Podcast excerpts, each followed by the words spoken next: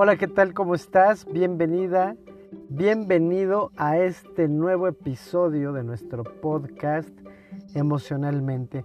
Muchísimas gracias antes que nada a las personas que se han dado la oportunidad de escuchar eh, ese primer episodio. La verdad es que me dio mucho gusto eh, contemplar que hay personas que, que lo escucharon y bueno, precisamente esto es para ti que te interesa y que veo que tienes ese interés.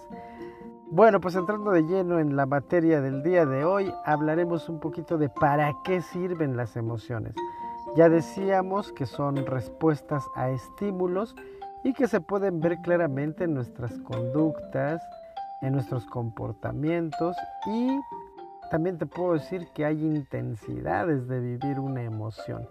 Y es precisamente eso lo que quiero hoy descubrir contigo, puesto que para llegar al punto de tener un buen autoliderazgo emocional, pues primero tienes que conocer cada emoción. Y no digo conocer cada emoción como un tópico profesional o científico, simplemente como un ejercicio de autoobservación. ¿Cuáles son las emociones que a ti particularmente más te alteran o más te transforman la conducta? Hay personas que no son tan intensas, ¿no? Como el ver el gol de tu equipo favorito en un partido. Hay quienes lo pueden festejar con un qué buen gol, dos, tres aplausos, una gran sonrisa y punto. Pero hay quienes le suben dos o tres rayitas, ¿no? Es un grito colosal. Cargan a la suegra, la besan a los hijos, ahí se olvidan todas las rencillas. Eh, salen a la calle, la chocan con el vecino, con la primera persona que pasa, besan su escudo, se hincan, se persignan, en fin. Esa intensidad es muy diferente a la primera que te describí.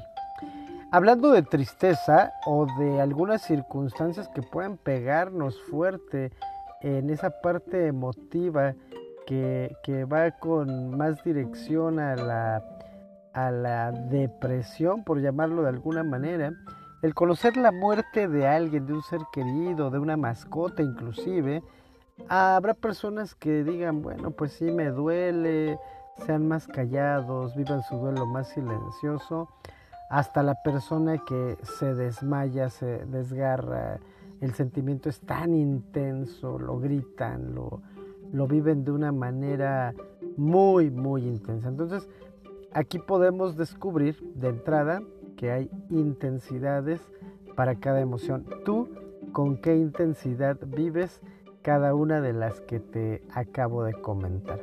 Bueno, y una vez que tenemos esto, pasemos a lo siguiente.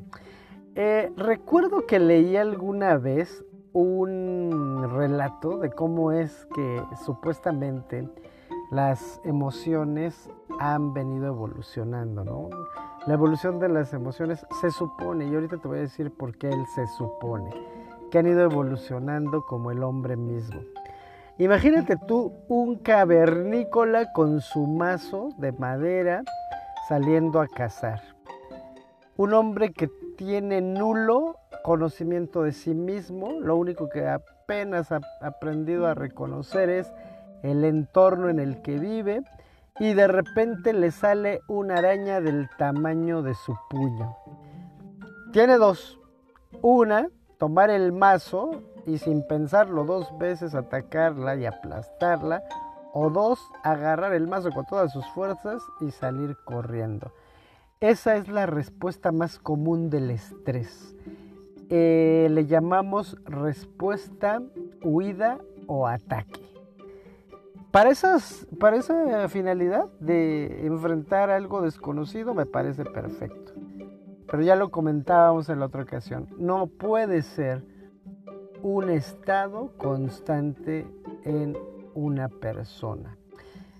A veces decimos que somos más civilizados que los animales, sin embargo te voy a dar un dato que me sorprendió.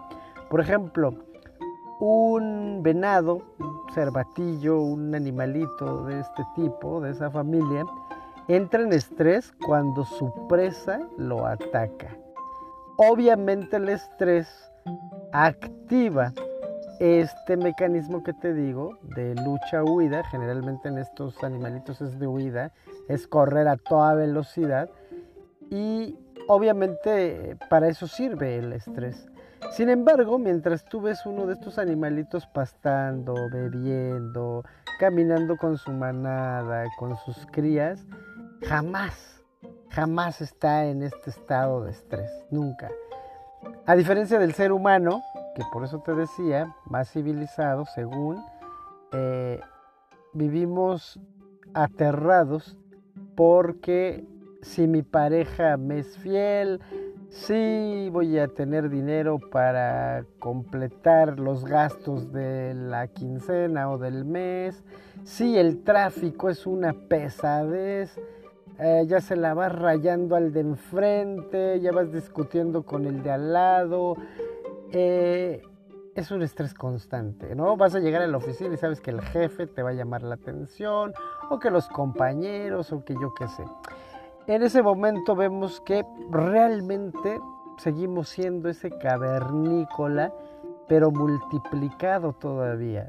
En vez de ir hacia adelante, encontrar un estado emocional mucho más estable y pacífico, seguimos peleando por las mismas cosas, metiéndonos en el estrés. Eh, es complicado, la verdad es que es complicado, sin embargo no imposible. Debemos empezar a buscar estrategias que nos lleven a contener este cúmulo de impulsos emocionales para tener una vida mucho, mucho más tranquila y sobre todo saludable.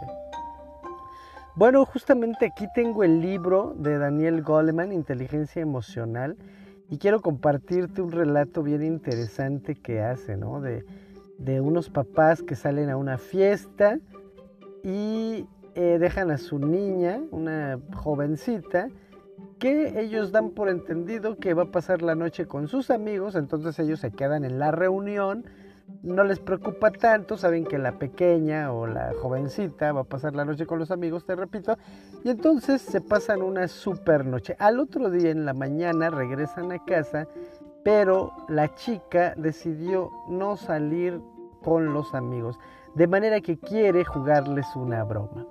Se mete al closet, sabe que cuando ellos entren a su alcoba ella va a salir con un bu y se va a divertir mucho con la cara de sus papás cuando se den cuenta que la chica estaba en casa.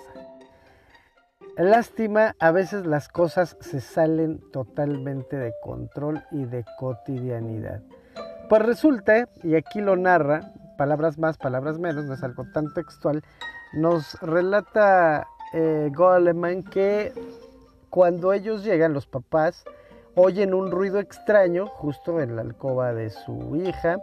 Este tipo va a buscar su arma, tiene miedo que alguien se haya metido en la noche y le haya hecho algo a su pequeña, así que con la sangre fría y con eh, la respuesta totalmente alocada, a flor de piel, sube a la alcoba, Sale la chica a jugarles la broma y este sin pensarlo más le pone un tiro en el cuello.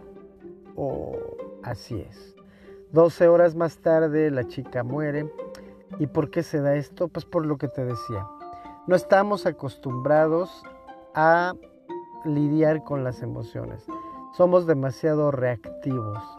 ¿Sabes cuánta gente ha ido a prisión porque en un momento de ira, gente que realmente era pacífica, gente que realmente no tenía problemas ni se metía con nadie, en un momento de frustración, de reacción, terminó arrebatándole la vida a alguien más. Entonces este es uno de los casos, eh, pues sí, más, más extremos de las emociones en el ser humano el no detenernos un poquito a evaluar mi conducta, sino a reaccionar y obviamente esto ha llevado a, muchas desgracias. Desafortunadamente, eh, te lo decía en un principio, eh, las personas deberíamos de tener una gestión emocional mucho, mucho, muy cuidada, mucho, muy entrenada. Se tiene que entrenar mucho esto, no hay de otra. Entrenar a las nuevas generaciones también, ¿no? Hoy, porque se me quedó viendo feo, porque volteó a ver a mi chica, por, por tonterías. Vemos miles y miles de videos en la red donde por una situación tan tonta eh, terminamos o termina la gente haciéndole daño a otra, ¿no? Entonces, tendríamos que aprender definitivamente por estas razones un poquito de gestión emocional. Y algunos datos que, que, dice aquí Danny Goldman, que dice que por ejemplo con la ira la sangre fluye a las manos y así resulta más fácil tomar un arma o golpear a un enemigo. El ritmo cardíaco se eleva y un aumento de hormonas como la adrenalina genera un ritmo de energía lo suficientemente fuerte para originar una acción vigorosa. Por supuesto, cuando alguien se llena de ira es muy característico que empiece a cerrar los puños, ah, a, respirar bastante agitado y pues si no golpea a la persona por lo menos a la pared o no sé, ¿no? es muy, muy característico. Con el miedo, ¿quién ha sentido miedo? ¿Quién dijo miedo? Con el miedo la sangre va a los músculos esqueléticos grandes como los de las piernas y así resulta más fácil huir. El rostro queda palidecido debido a que la sangre deja de circular por él, creando la sensación de que la sangre se hiela. Al mismo tiempo el cuerpo se congela aunque solo sea por un instante, tal vez permitiendo que el tiempo determine si esconderse sería una reacción más adecuada. Fíjate qué interesante. Cuando dicen, no manches, te, te quedaste pálido, te quedaste pálida, ¿no? Después de ver eso, claro. En ese momento, después de lo que verías o después de lo que, que viviste, la sangre se fue hacia tus piernas para el típico patitas, ¿para qué las quiero? ¿no? Hay que correr. Y sí, efectivamente, en ese momento corres sin, sin este, pensar en nada. ¿Has visto esos videos donde se visten de, se disfrazan de payasos y traen una motosierra? Inclusive la gente se cae, ¿no? Al salir a toda velocidad disparada, hay gente que se cae y trata de levantarse inmediatamente. Claro, eso es, una clara muestra de, de la reacción del miedo. Eh, ahora hablemos un poquito de la felicidad o de la alegría. Entre los principales cambios biológicos de la felicidad hay un aumento de la actividad del centro nervioso que inhibe los sentimientos negativos y favorece un aumento de la energía disponible, una disminución de aquellos que generan pensamientos inquietantes pero no hay un cambio determinado de la fisiología salvo una tranquilidad que hace que el cuerpo se recupere más rápidamente del despertar biológico de las emociones desconcertantes. Esta configuración ofrece al organismo un descanso general, además de buena disposición y entusiasmo para cualquier tarea que se presente y para esforzarse por conseguir una gran variedad de objetivos. Perfecto, por eso la gente optimista, la gente feliz, eh, tiene una vida mucho más saludable. Acabas de escuchar lo que te leí, que obviamente inhibe los sentimientos negativos y favorece un aumento en la energía disponible. Por eso es que hoy se habla tanto de la psicología positiva. Eh, el tratar de estar tranquilo, en paz, sentirse bien, aunque eh, estamos en un mundo dual, por cada episodio de felicidad vendrá uno de tristeza hasta que no tengamos un excelente dominio o no diría dominio, diría gestión de nuestras emociones. Luego dice acá, el amor. Los sentimientos de ternura y la satisfacción sexual dan lugar a un despertar parasimpático, el opuesto fisiológico de la movilización. Lucha o huye, es todo lo contrario. El amor es todo lo contrario, el amor te da una gran capacidad de tranquilidad, de compasión.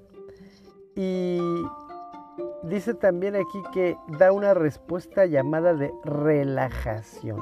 Es un conjunto de reacciones de todo el organismo que genera un estado general de calma y satisfacción, facilitando inclusive la cooperación. Por supuesto, por eso es que la gente cuando se enamora ve bonita la pareja, ¿no? Aunque esté regacho pero te estás este, desarrollando químicos que hacen que todo lo vean bello. No, no es cierto. ¿eh? No quiero decir, no hay gente fea, no hay gente fea, solo hay gente mal cuidada. Pero la verdad es que sí, de repente me ha tocado ver una que otra parejilla que digo, está enamorado, está enamorada. ¿Qué le hacemos? El levantar las cejas en expresión de sorpresa permite mayor alcance visual. Fíjate qué interesante está esto, ¿no? Cuando mira esto y tú y que también llegue más luz a la retina. Esto ofrece más información sobre el acontecimiento inesperado, haciendo que resulte más fácil de distinguir con precisión lo que está ocurriendo e idear el mejor plan de acción. ¿no? Las cejas dicen mucho, cuando las levantas y ¡guau! ¿no? Está genial o no está genial, está horrible, pero la sorpresa es que abres los ojos para que entre más luz a la retina. La expresión de disgusto es igual en el mundo entero y envía un mensaje idéntico. Algo tiene un sabor o un olor repugnante o, o lo es en sentido metafórico. La expresión facial de disgusto, el labio superior torcido a un costado mientras la nariz se frunce ligeramente, sugiere, como señaló Darwin, un intento primordial de bloquear las fosas nasales para evitar un olor nocivo o de escupir un alimento perjudicial. Fíjate que, que como en los gestos, ¿no? Tienen mucho que ver con las emociones, ese guacala, ¿no? Si te ponen un pañal de un bebé que tiene un chorrillo de aquellos que se le descompuso la leche en la panza, la hueles y piensa cuál sería tu expresión. Puta, más sí, fíjate que sí, ¿eh? Sí es cierto, acabo de, de fruncir la nariz y, la ceja como tratando de evitar aquel olor. Pero es real, es, es, es muy real. Una función importante de la tristeza es ayudar a adaptarse a una pérdida significativa como la muerte de una persona cercana, ya lo decíamos hace rato, ¿no? o una decepción grande. La tristeza produce una caída de la energía y el entusiasmo por las actividades de la vida, sobre todo por las diversiones y los placeres. A medida que se profundiza y se acerca a la depresión, hace más lento el metabolismo del organismo. Este aislamiento introspectivo crea la oportunidad de llorar por una pérdida o una esperanza frustrada comprender las consecuencias que tendrá en la vida de cada uno mientras se recupera la energía, planificar un nuevo comienzo. Esta pérdida de energía puede haber obligado a los primeros humanos entristecidos y vulnerables a permanecer cerca de casa donde estaban más seguros. Imagínate, ¿no? La tristeza, que no ha vivido un evento de tristeza, la verdad es que es muy muy fuerte, dependiendo también de lo que vivas, ya decíamos, hay intensidades también, y bueno, esto es el para qué nos sirven entonces, haciendo un breve resumen, para qué nos sirven las emociones. Para mostrar nuestra identidad como personas, muchas veces hasta eh, nuestra compasión, eh, la empatía, ya hablaremos más, más tendido de la empatía, el ponerse en el lugar de los demás, ser empático, pasa también, son células espejo, neuronas espejo las que se activan cuando ves a alguien llorar y de repente te acercas y dices, wow. Eh, eh, esto de la empatía de, la lloradera me ha pasado cuando he trabajado con jóvenes en la secundaria, te cuento brevemente.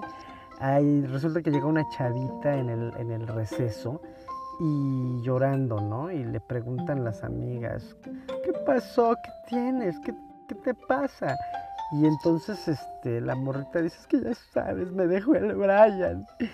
Y bueno, bastaron dos minutos para que toda la bola de chamaquitas estuvieran llorando con, con la primera. sí, todos los hombres son iguales. Yo también voy a cortar al Jason. Aunque el Jason ni había hecho nada. Pero en fin, la empatía es otra de las características emocionales que tenemos como seres humanos. En fin, eh, estoy cierto de que requerimos, de verdad requerimos muchísima, muchísima preparación y entrenamiento para tener una gestión emocional. Creo que esto ya lo dije tres veces para que veas que realmente esto es muy, muy importante. Y bueno, también lo platicaremos. Obviamente hay técnicas para gestionar eh, nuestras emociones. Por lo pronto, quiero cerrar con esto. Si eh, las emociones son capaces de llevar a un ser humano a la prisión por un evento caótico y por demás reactivo, también te puedo decir que aunque no, ese es el extremo, no llegando al extremo, las emociones pueden enfermar el cuerpo humano. Claro, ya lo creo que sí. La fisiología se ve alterada por las emociones, los sentimientos y sobre todo los pensamientos que rigen a una persona cuando estos son descontrolados. Eh, también lo tocaremos en el próximo episodio que le llamaremos Dime qué te duele y te diré cuál es tu estado emocional. Va a estar muy interesante. Hablaremos desde la perspectiva de Louise Hay, una terapeuta mm, bastante contemporánea, pero que dejó en su legado el por qué una enfermedad o un padecimiento se correlaciona directamente con ciertas emociones. Y vamos a platicar de algunas de ellas. Bueno, pues hasta aquí dejamos el episodio de hoy. Ojalá que te guste. Si quieres que en el próximo podcast te mande saludos, dependiendo de la red social en la que me sigas, bueno, pues déjame ahí tu saludo, tu nombre y con mucho gusto te mandaré saludos. Sígueme en Facebook en Neuroeducación para la Vida.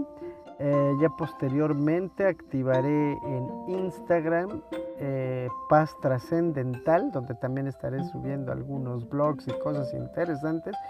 Y pues seguimos en contacto a través de Anchor y de Spotify eh, para seguir compartiendo, transmitiendo esta situación. Le doy gracias a Daniel Goleman que estuvo aquí con su libro. Si no lo has leído, léelo. Si quieres de verdad tener una gran perspectiva del mundo emocional, es un libro súper recomendable, es un bestseller. Y eh, iré también recomendándote algunos libros que te metan a este maravilloso mundo de las emociones para que tengas una gran salud emocionalmente. Me despido, te dejo todo mi cariño, todo mi amor, mi agradecimiento por seguir este podcast que espero que te haya dejado algo de experiencia y seguimos más adelante. Ten un excelente resto del día y te abrazo fuerte deseándote las mejores emociones, las más pensadas y sobre todo las más positivas. Nos vemos la próxima. Paz y armonía en tu camino. Hasta el próximo episodio. Chao.